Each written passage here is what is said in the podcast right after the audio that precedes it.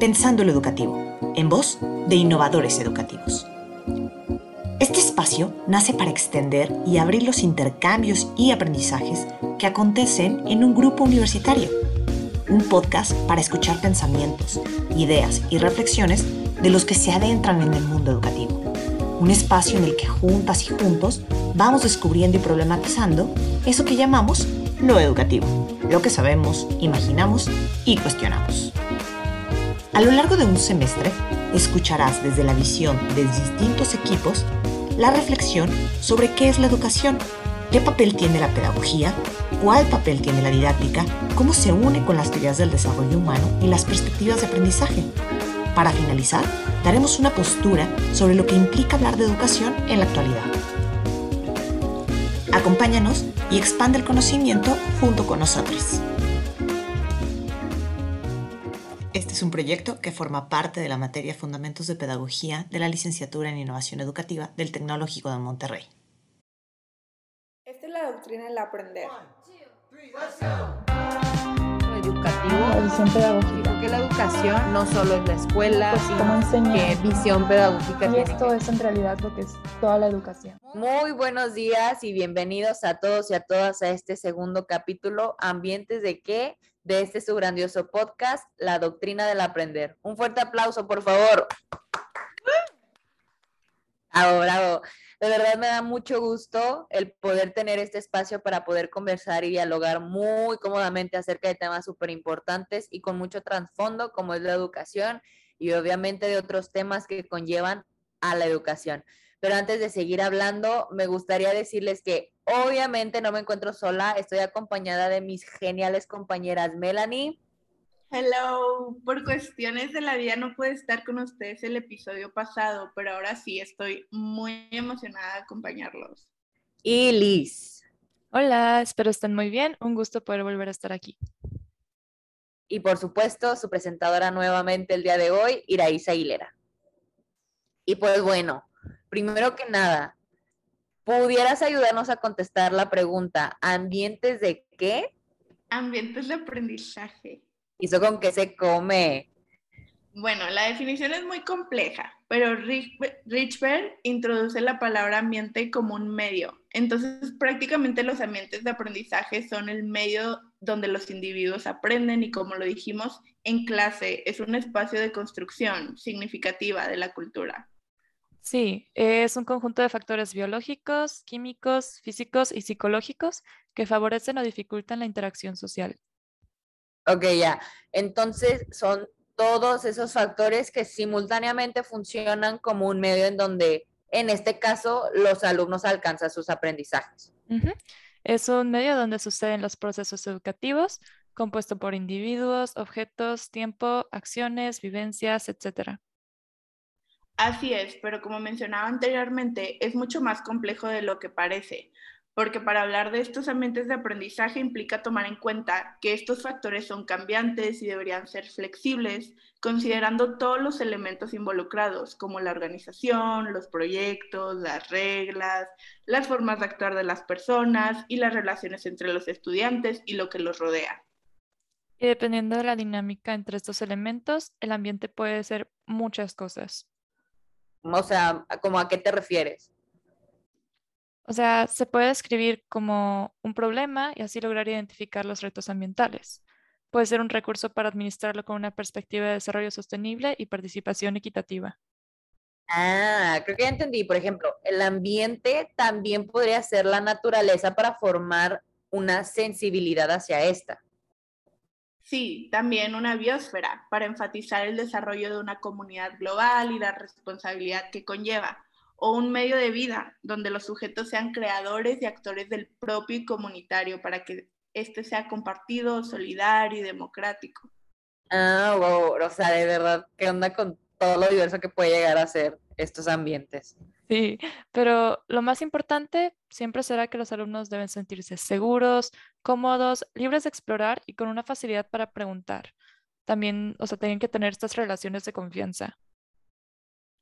Pero hay que considerar que hay una delgada línea entre comodidad para crear este sentimiento de seguridad y comodidad en donde ya no es necesario explorar porque las respuestas son entregadas sin la necesidad de un proceso previo. Totalmente, o sea, los docentes deben generar conflictos controlados y guiados, pero lograr esto no es tan fácil como se dice. Claro, se necesita tener la capacidad de contener estos conflictos siendo multisensoriales y siempre observando lo que sucede en los ambientes. Así es, y analizando y entiendo a la par porque, pues, o sea, de lo contrario, estos conflictos que tú como educador o docente creaste pueden salirse, pues, de control, ¿no? Y ser muy contraproducentes. Y qué bueno que mencionan esto, porque mi mamá, de hecho, nos quiere compartir un reto que tuvo durante las clases de mi hermana para que le demos feedback, porque no está muy segura de en qué momento la situación se salió de sus manos. Tengo una hija que siempre ha tenido mucha energía y hubo un tiempo en que su escuela me llamó porque no se mantenía quieta y no ponía atención. Cuando me llamaron por esto, yo les dije que la dejaran salir a correr un rato porque esto ayuda a que se concentre más. Primero que nada, tenemos que tomar en cuenta que el ambiente de aprendizaje es algo que cambia de escuela a escuela y de generación en generación. Ningún ambiente de aprendizaje es igual que otro, todos son diferentes. Claro, y lo difícil con los ambientes de aprendizaje es que son interdisciplinarios y todos los factores juegan un papel activo todo el tiempo. Sí, de verdad, son muchas cositas que, que a la par deben fluir para que los resultados sean los esperados. Objetos, tiempo, acciones, vivencias. La organización y disposición espacial, las pautas de comportamiento, el tipo de actividades o proyectos, los roles de las personas involucradas y su forma de actuar. Entonces, regresando al caso que nos menciona la mamá de Liz, bueno, y aquí la pregunta es, ¿qué se debió ajustar a qué? ¿La niña a la escuela o la escuela a la niña? Sin duda, la escuela a la niña. O sea, la escuela debería de ser más flexible. Un elemento clave en los ambientes de aprendizaje es que pues que el alumno tenga como la libertad, ¿no? Para explorar, para conocer y pues de esa manera que se pueda desarrollar en un ambiente sano para luego seguir desarrollándose y creciendo de una forma óptima. Y ya que mencionas el desarrollo óptimo, es un buen momento para introducir el desarrollo humano integral.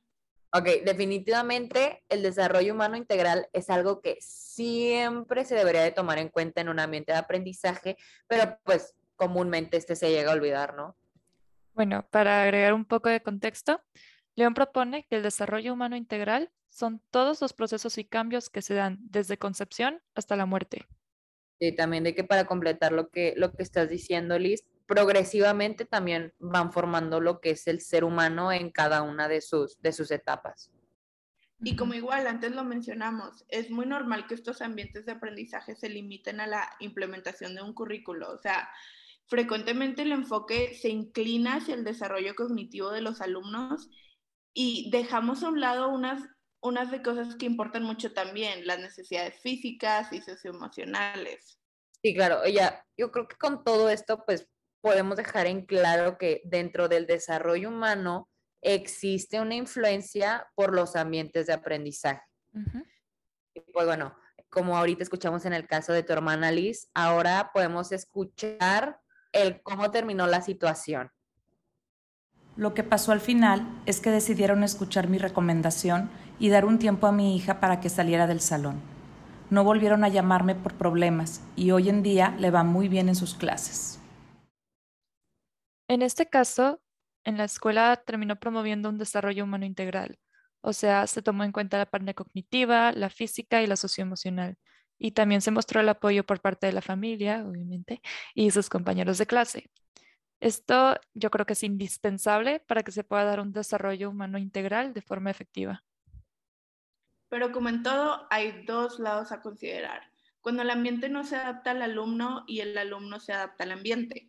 Por ejemplo, si un alumno está en una escuela en donde hay peleas frecuentemente, se entrena para poder ganar una pelea en caso de que ocurra. En cambio, un alumno en una escuela en que nunca se pelea, pues no se desarrolla esta respuesta. Con estos ejemplos podemos decir que el desarrollo de las personas es entonces afectado como respuesta a lo que vive y cómo se desarrolla en su ambiente de aprendizaje. De hecho, según el UN Development Program, el propósito del desarrollo es aumentar la capacidad y oportunidades de todos. Pero ¿cómo se logra esto? a través de los ambientes de aprendizaje. Sí, anteriormente, Melanie, nos decías de lo de las dos escuelas, ¿no? Que eran muy diferentes y también que, que el desarrollo del niño igualmente era muy diferente en estos dos ámbitos. Eso que nos dijiste, o sea, obviamente yo sé que es un ejemplo, pero pues en la actualidad y hoy, y hoy en día se sigue, o sea, eso sigue sucediendo, ¿no? Ah, claro, como en todas las cosas, siempre van a existir estas grandes áreas de oportunidad. En este caso, pues los ambientes de aprendizaje presentan en unas ocasiones problemas como la exclusión, ya que algunos ambientes de aprendizaje suelen beneficiar a un perfil de estudiantes, lo cual provoca favoritismo por parte de los maestros, comparación entre estudiantes y competencia tóxica, mucha competencia tóxica. Mm, muchísima. También los socioeducativos, ya, o sea, existen jerarquías claramente definidas, ¿no? Porque el trabajo del estudiante y el maestro carecen de sentido y posibilidad de autorrealización. Sí, también. Y también, o sea, desde el año pasado, ¿no? De que ahorita pandemia, todo, que o sea, que estuvimos en clases virtuales, yo creo que sabemos que estas han sido un obstáculo, ¿no? Para, para la mayoría de la población. Definitivamente muchísimo. O sea, la gran desventaja que se tiene con este sistema es la falta de interacción social que quita esta gran parte del ambiente de aprendizaje, ¿no? Y sin mencionar el gran problema de la disponibilidad de clases en escuelas públicas y privadas. Y yo creo que también no nos tenemos que olvidar de pues, los estudiantes, o sea, hay algunos que simplemente pues no tienen la oportunidad, tampoco tienen ese acceso a las herramientas como es la televisión, como es una tableta, como es un teléfono, como es una computadora o inclusive al internet. Sí, tienes toda la razón, definitivamente.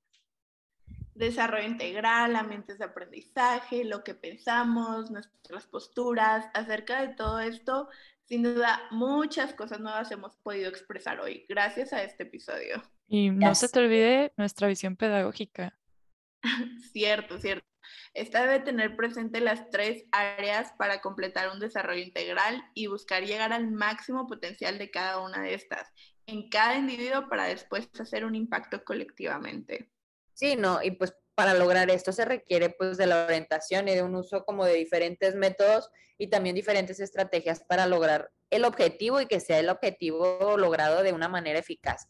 Y pues aquí se suma otro tema también muy importante, el cual es la didáctica y el cómo esto lo podemos relacionar a todo lo que hemos estado hablando en, en este episodio de ambientes de que con todo esto, de verdad, cuando hemos estado hablando, se los juro que se me han venido a la mente como miles de flashbacks de cuando estaba de que súper chiquita en la escuela y de verdad de qué tan rápido se me ha pasado el tiempo. Demasiado rápido, ¿no? O sea, en dos meses ya vamos a estar a primero de diciembre y literal, ahora al ratito vamos a estar en cuenta regresiva para Año Nuevo nada más. Ya va a ser Halloween. Yo también me acordé demasiado de cuando estaba pequeña y es gracioso porque también me pongo a pensar de que hoy, en este momento, que ya lo sabemos, puedo ligar el desarrollo humano integral en el desarrollo de toda mi vida y está como raro. Sí, sí, sí, da mucha risa. O sea, podemos ligar estos temas con nuestros sucesos de vida. Sí, y ahora que lo comentas, tienes razón. O sea, el desarrollo humano integral incluye, pues, de que todos los años de vida del individuo. Sí, obvio. O sea, o sea, si no sería desarrollo infantil o desarrollo juvenil. Y para que un individuo o la persona alcance su máximo potencial, debe estar, constante, debe estar en constante crecimiento a través de todas sus etapas. Sí, en todas sus etapas sabemos que en todas y cada una, pues como siempre se van a presentar nuevos retos y al igual nuevos aprendizajes.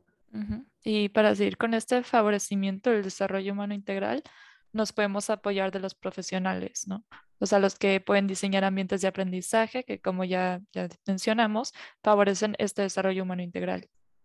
Sí, obviamente, y siempre teniendo en cuenta y en mente que pues todos los individuos son seres únicos, también pues con características únicas, necesidades diferentes, problemas y también potencialidades propias y al igual muy distintas. Al igual que un desarrollo humano integral, toma en cuenta factores físicos, percepción, salud, crecimiento. Y también de que pues toma cosas socioemocionales, relaciones, autoconcepto y que pues la sexualidad, desarrollo moral. Los cognitivos, creatividad, abstracción, comunicación, razonamiento, memoria y la, la individualidad de las personas, ¿no? Más que nada. También. Y también considerar que primero se debe conocer al público, porque como ya mencionamos, las necesidades de las escuelas varían de grupo en grupo, al igual que de persona en persona, generación en generación, etc. Sí, pues conociendo la situación del grupo, pues desarrollar ya las reglas, los roles y las clases para los alumnos y así intentar que todos lleguen a obtener el mejor desarrollo posible. Así es. Y bueno, para concluir, los ambientes de aprendizaje y el desarrollo humano integral tienen muchas cosas en común y van de la mano, pues son el conjunto de todos estos factores que hacen que la persona crezca y aprenda. Bueno, y para que quede aún más claro, el ambiente de aprendizaje es donde sucede este crecimiento, pero no lo es todo, porque el desarrollo humano integral se da a lo largo de toda tu vida y en toda situación. Y claro, inevitablemente el ambiente suele tener más impacto en una persona. Sin embargo, ¿creen ustedes que se debería adaptar el alumno a la escuela o la escuela al alumno? Y pues bueno, esta pregunta se las dejo y nos vemos en el siguiente episodio. Gracias. Gracias. Este episodio es grabado por estudiantes de la carrera de Innovación Educativa del Tecnológico de Monterrey para la materia Fundamentos de Pedagogía. Todo lo que aquí expresamos es parte de un proceso de aprendizaje continuo y colaborativo. Ninguna de las opiniones o ideas representa la institución educativa. Este recurso puede ser reutilizado para fines académicos.